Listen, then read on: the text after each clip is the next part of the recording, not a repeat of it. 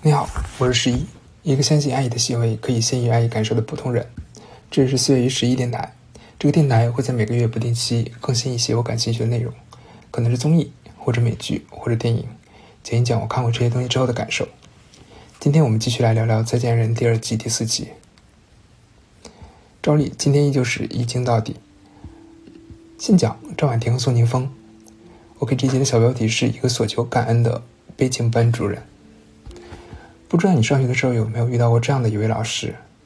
她是一名女老师，同时又是你的班主任。她的年龄在三十到四十之间。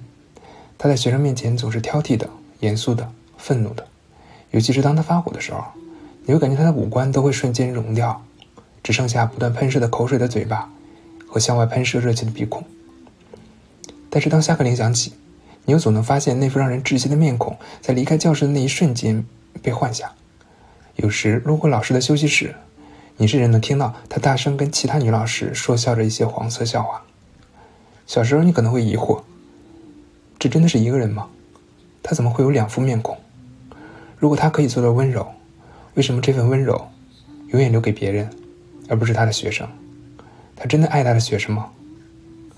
赵婉婷这一集给我的感受，就仿佛我小学时候的那位班主任老师，而宋宁峰就是班级里面那一个个子高高的、坐在最后一排的、成绩不怎么好的男学生。我后来问过当时的班主任，为什么要那样对我们？他给我的答案是，因为我们是他的学生，因为他想为我们好。而这个答案曾经让我困惑了好久，因为如果是为了你好，那么你还有什么好抱怨的呢？你的难受可能只是一种不应该的情绪，你甚至应该去理解他们的苦心，去跟他们感恩，去用一生报答他们对你的曾经的所作所为。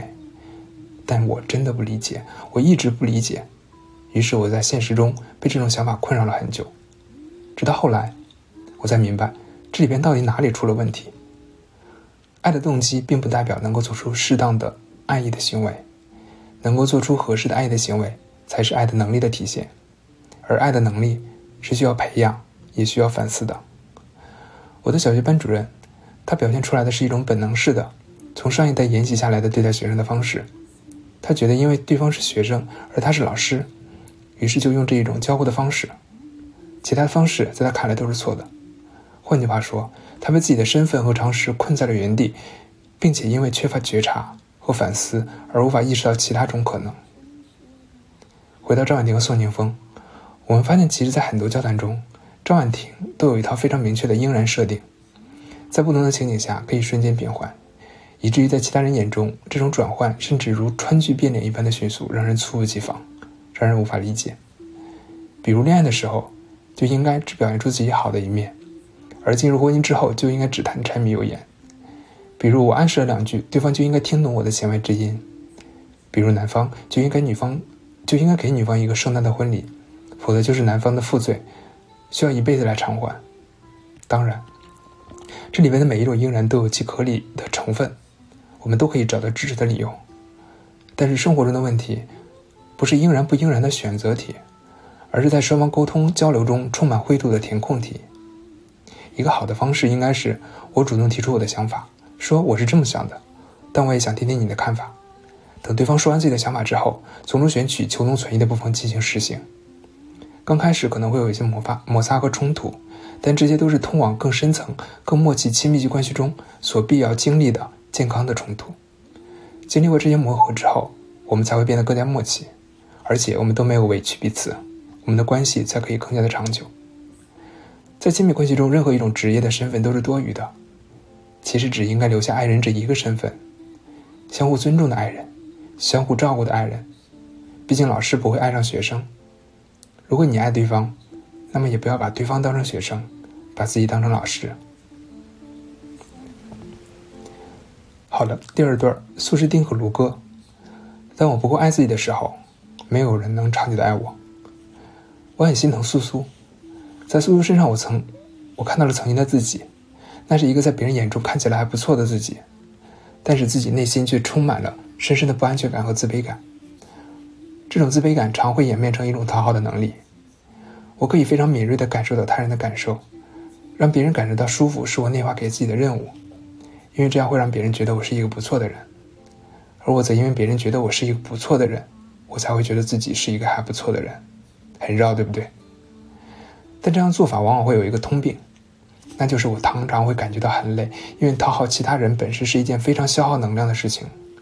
于是，当我离开众人，回到一个属于自己的小黑屋的时候，我才会感觉到放松，才会感觉到安全，仿佛这是一个加血站，我在这里得到了充能。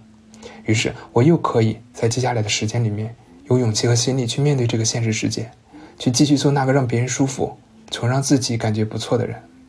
而我的心。就像一个巨大的黑洞一样，从来从来都没有被填满过。直到有一天，我遇到了那个让我喜欢的人，像阳光一样的人。我感觉他能驱散我所有的黑暗，我感觉他能够给我力量。于是我们在一起了。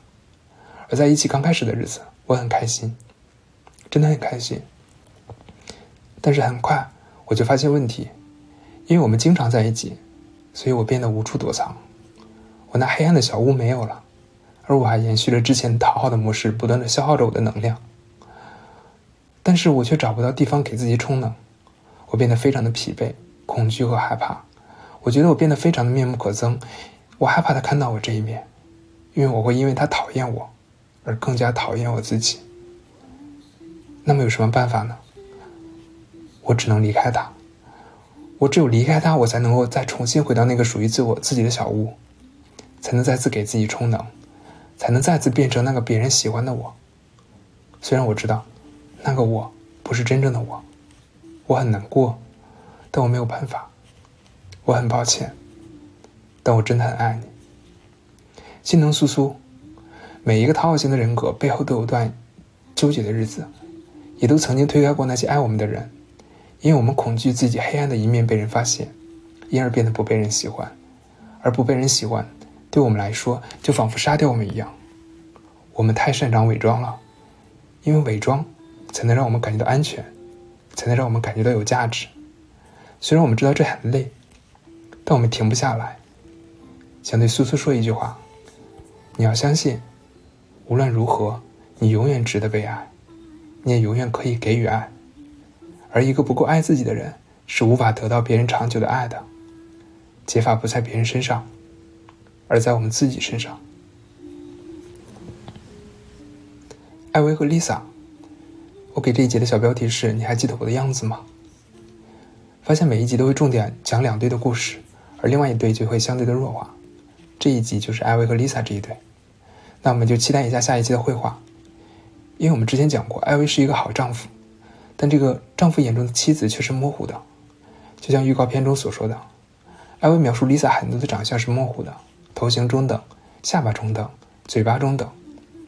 相信我们，即使才看了四集，我们也会知道 Lisa 是一个非常漂亮的女生。以上那些描述跟 Lisa 有什么关系呢？那么究竟背后是什么原因？可能依旧是在艾薇眼中，Lisa 是一个妻子，而不是 Lisa 本身。妻子应该有妻子的样子，应该老老实实听老公的话，规规矩矩的做家务，长相不用太出众。而这种刻板的印象。逐步变成了一种滤镜，牢牢的套在了艾薇的眼睛上。于是艾薇不再能够看到丽萨，于是丽萨变成了什么都中等的模糊的人。以上就是我对于《再见爱人》第二季第四期的一些感受和观察。这里是四月一十一电台，我是十一，一个相信爱意的行为可以限于爱意感受的普通人。我们下期再见。